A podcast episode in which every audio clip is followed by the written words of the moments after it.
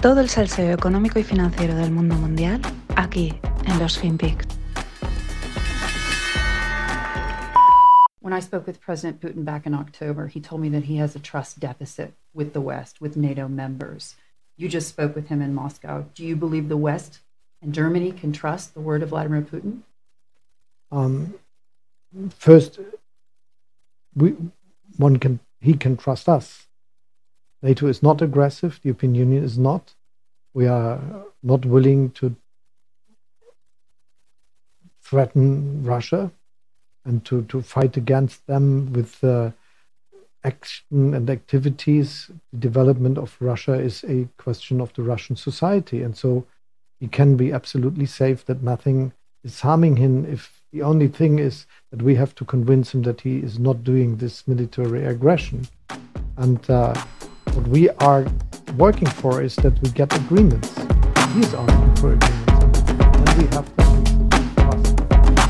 Hola, no financieros. Aquí tenéis al presidente Scholz, el alemán, el recién estrenado.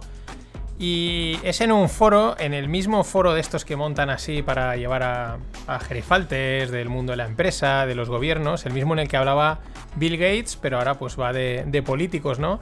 la entrevista tiene sus perlas, sobre todo al principio, cuando la entrevista, entrevistadora dice que cuando, cuando estuvo con Putin, cuando en octubre pasado, este, Vladimir, le aseguraba que tenía un déficit de confianza en Occidente, ¿no? Como que no confía él, no confían en él.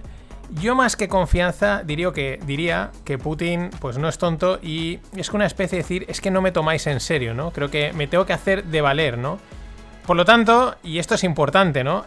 Desde mi punto de vista, si a los factores geopolíticos, que son un montón, todos los que se han ido hablando, le añadimos ese, entre comillas, déficit de confianza, que suena más casi a un factor personal, a un tengo que poner el pie, ¿no? Tengo que poner el dar un puño en la mesa, pues poco que hacer, ¿no? Eh, en este juego, pues el respeto se gana con acciones y no con palabras. Y yo creo que por eso, pues Putin lo sabe y si quiere ganarse el respeto, si quiere que le consideren en serio, pues, pues no le queda otra que, demostrarlo. También es verdad, ¿eh? Ojo, el otro día leía que el estado de Texas mm, factura lo mismo, tiene el mismo PIB que el, de, que el de Rusia, ¿no? Con lo cual, ojo, porque la madre Rusia pues es potente en energías, es potente en, en armamento nuclear, tal, pero económicamente aún le queda muchísimo recorrido, ¿no? Pero, en cualquier caso, esto es todo un. es un teatro, ¿no? Por eso el proceso es un teatro, porque ahora te dice que es que es un déficit de confianza, ¿no? Este.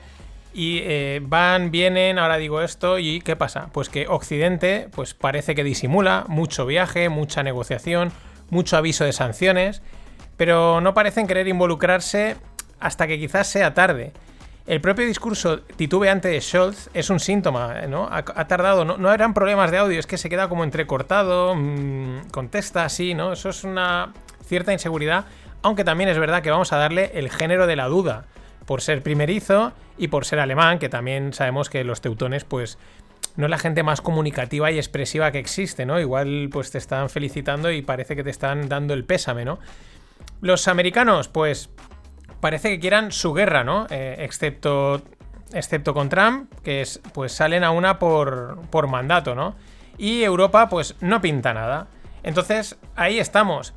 Claro, eh, con todo este panorama, eh, Putin sonríe y avanza poco a poco para ganarse esa confianza o ese respeto. Ayer, Rusia reconocía como independientes las regiones prorrusas de Donetsk y Lugansk. Aquí un paréntesis.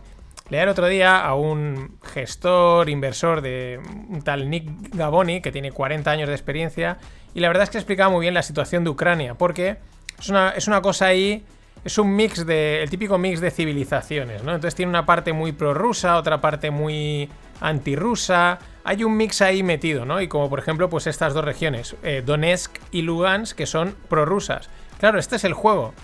Eh, Putin dice, y las vamos a reconocer como independientes. ¿eh? Ojo. Entonces, claro, al ser reconocidas como independientes, pues les sirve como excusa para avanzar la línea, ¿no? Para decir, no, yo no estoy entrando en Ucrania, yo estoy entrando en unas regiones que son independientes y me dejan entrar. Claro, son prorrusas. Claro, ahí sale Occidente y dice que esto es saltarse la ley internacional, los acuerdos de Minsk y evalúa posibles sanciones. Ojo, posibles. El tío ya ha movido tropas, pero Europa, que no pinta nada, dice, bueno, vamos a vamos a, mirar sanciones.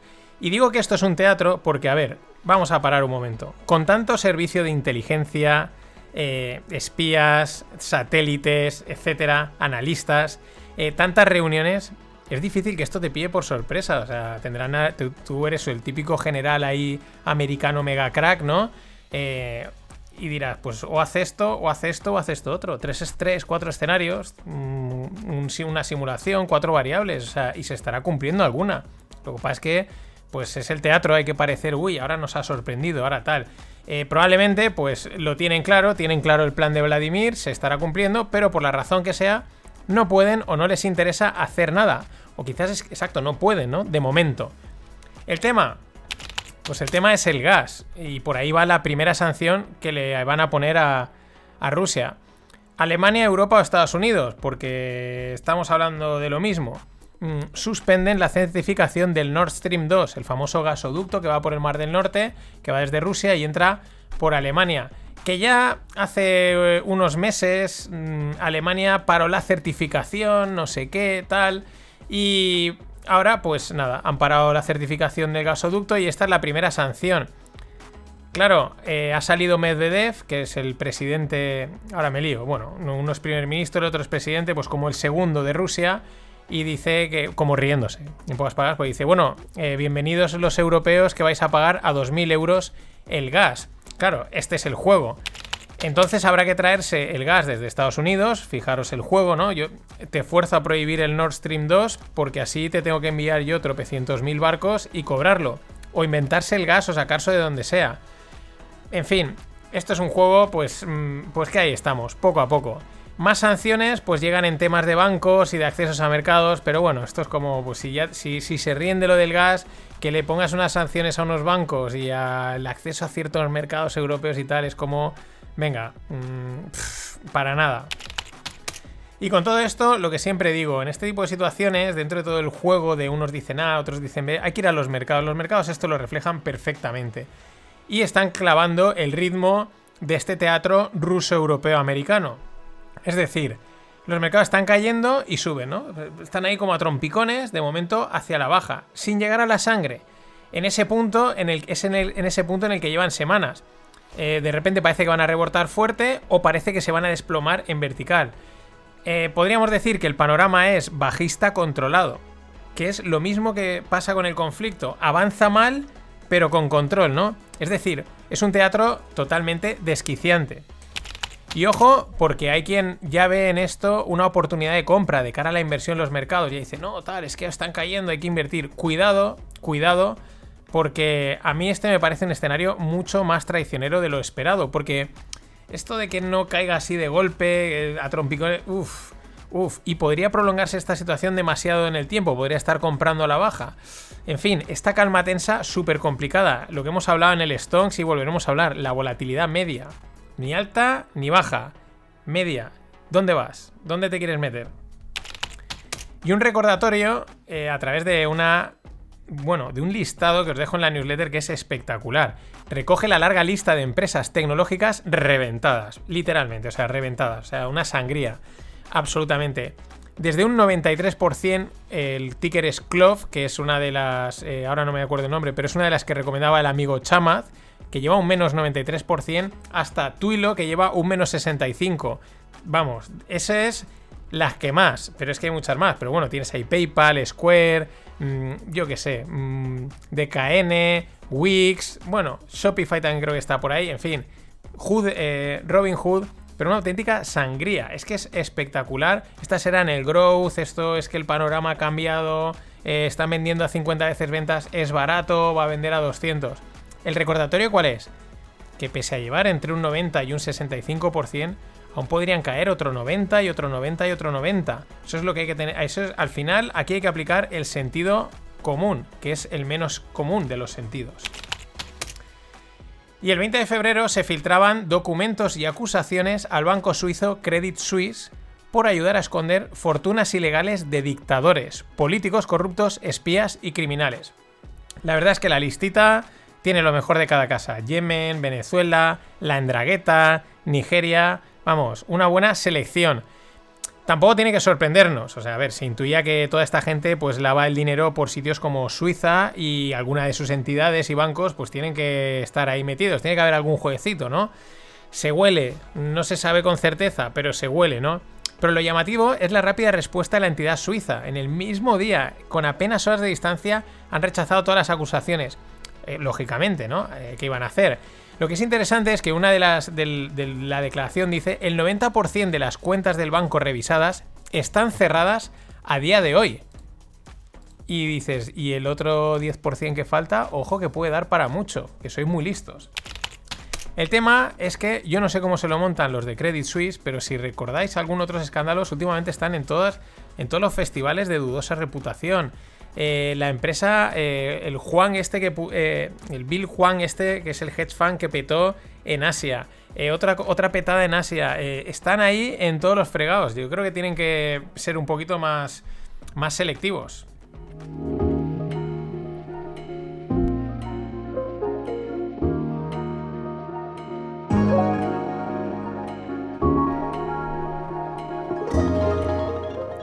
Vamos con el mundo tequi.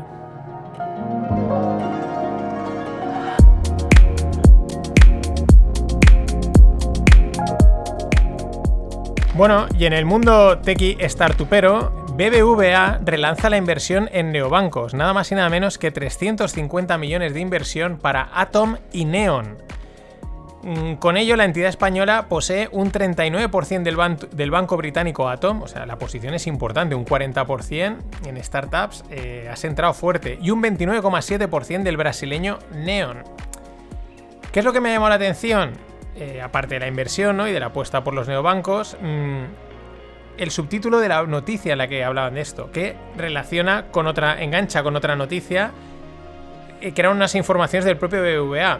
El propio BBVA asegura que pasa del Banco Sabadell. Acordaros que eh, se habló de una fusión-adquisición, estuvieron a puntos, y dice que pasa del Banco Sabadell, que ahora el objetivo es el mundo digital qué forma más sutil de decirle a un banco que se ha quedado anticuado, si te das cuenta, ¿no? Es decir, no, no, yo ya paso de vosotros que hay que ir a lo digital. Es como decir, pues es que estáis viejos, os habéis quedado atascados. Es verdad que el BBVA, eh, pues aquellos que lo tengáis, mm, la aplicación es uno de los que digitalmente mejor lo llevan haciendo mucho tiempo. Y recordemos también, no solo en la parte digital, sino en la parte inversión. Acertaron entrando en Coinbase al principio del principio. Así que yo creo que no hay que perder de vista a los de al BBV, a la entidad vasca.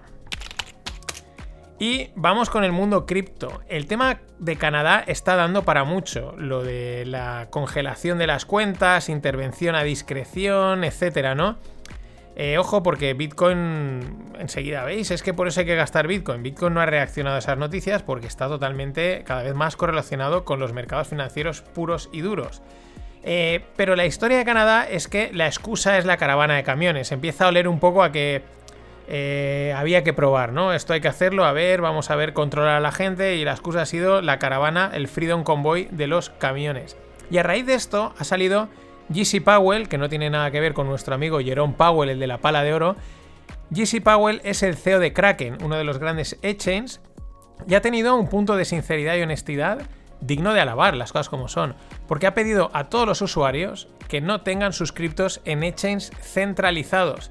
Y esto no solo lo dice a raíz de lo de Canadá, sino porque también él avisa que Kraken no va a poder evitar pasar por el, el aro regulatorio, no va a poder evadir que le soliciten información de cuentas. Y esto es interesante, ¿no? Porque Mm, por un lado, hace ese llamamiento, podría callarse, podría decir yo voy a pasar por el aro y a que siga funcionando la máquina, de alguna manera está diciendo a sus clientes piraros de aquí. Y por otro lado también está diciendo no podemos evitar el tema regulatorio, o sea, van a entrar muy fuerte. Las cosas como son, veníamos, veíamos venir la pinza regulatoria, ¿no? Por un lado y por otro. Pero es verdad que yo esperaba un cierto entendimiento entre las partes. Eso es lo que parecía por las audiencias estas públicas que han hecho en el Congreso en Estados Unidos, que se han estado llevando a cabo. Y, y parecía, ¿no? Que había como entendimiento, ganas de aprender de lo que dicen los criptoemprendedores, tal, eh, etcétera, ¿no? Pero lo que no se veía es venir la utilización de cualquier excusa para imponer un control férreo, bueno, que pasa de férreo. Y el problema es que el ejemplo de Canadá se propague, porque la realidad es que la mayoría de la gente tiene las criptos en exchanges centralizados. Y esto pinta que los gobiernos han hecho la de la suya, ¿no? De poner la cara bonita para recabar información. No, no te preocupes, si esto es solo informativo, no te vamos a hacer nada, puedes estar tranquilo, ¿no? Y de ahí han incluso conseguido la colaboración de actores clave en el sector cripto, como el amigo Sam Bankman Fried, el de, el de, el de FTX. Eh, vamos, mm, que se han vendido y claro, ya lo tienen todo preparado y están sacando el colmillo. Esperemos que no sea para tanto, porque. Porque si no, ¿qué vamos a hacer? Estamos vendidos. Habrá que hablar de las CBDCs. esa aberración eh, de la seguridad y la privacidad. En fin, nada más. Hasta mañana. ¡Que invierta su puta madre!